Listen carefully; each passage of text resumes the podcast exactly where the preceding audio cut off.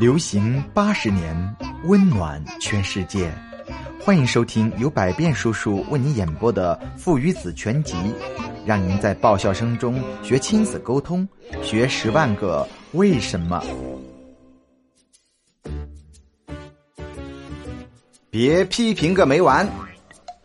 小淘气最近迷上了踢足球，只见他飞起一脚，皮球飞了起来。不偏不倚的，正打在一个过路的路人甲的脑袋上，把他的帽子给打飞了。路人甲捡起帽子，气冲冲的教训起了小淘气：“你这个小家伙，踢球怎么不看着点呢？”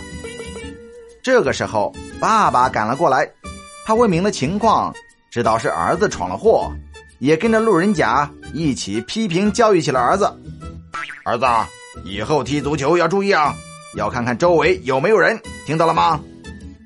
小淘气被爸爸和路人甲一起教训之后，低着头大哭起来。爸爸看到儿子哭了，就不再教训他了。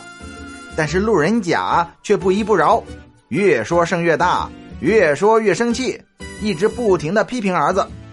一旁的老爸可忍不了了，只见老爸拿起地上的足球，一下子砸到了路人甲的脸上。